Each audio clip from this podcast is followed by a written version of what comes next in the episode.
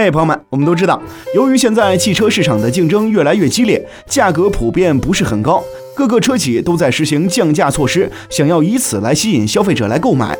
于是买车的人也在逐渐增加。可是很多人在买车之前没有考虑到后续的费用，尤其是在汽车加油这一方面。虽说加油是买车之后进行的一件最普通的事，但同时也是很多车主一直在持续讨论的话题。如果大家经常开车的话，就会有这样一个问题，那就是加油的时候是加满呢，还是加二百块呢？虽说有的时候油价的波动还是挺大的，但是开车必须要加油啊。说到这儿，就要引出我们今天的话题了，那就是正确的加油方式。比如说在夏天的时候，如果在夏天加满油的话，很有可能会导致油流入管道进入进气口，汽油很有可能会出现溢出的现象。这个时候，火花塞的效率就会降低，很有可能会出现熄火的现象。如果有明火的话，大家可以想一想，那就更危险了。其实这就是大家所说的热胀冷缩的原理。小白曾经听老司机说，夏天加油最好不要加得太满，毕竟汽油受到高温的影响后，体积会膨胀，存在一定的安全隐患。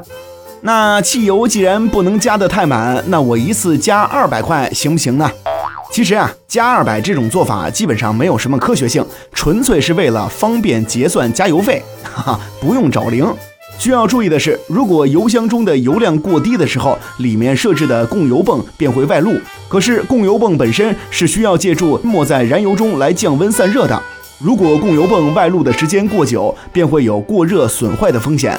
说到这儿，有朋友会说了，我加油加的少一点，可以减少车子的负重啊。虽然说从物理角度上来说，少加油确实能够让汽车轻一点儿，确实能够间接的省点油。可是咱们想一想，您少加的那一部分油才十几公斤的重量，能给您的汽车增加多少油耗呢？反而您加油加的少了，就得经常去加油站，然后您在加油站的时候还要熄火等待，还要浪费您更多的时间。浪费您陪家人孩子的时间，浪费您去打游戏或者去听小白节目的时间，那您浪费的这些时间又值多少钱呢？所以，综上所述，加油过满以及每次只加二百这种方式，小白都不推荐。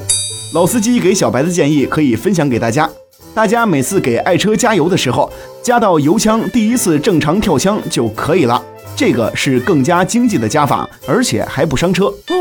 其实啊。真正影响汽车油耗的，并不是汽油的多少，而是大家的开车习惯和发动机的积碳。一些不良的开车习惯，就比如说猛踩油门和刹车，都会加大车子的油耗。长时间这样行驶，你加的油当然比别人加的多喽。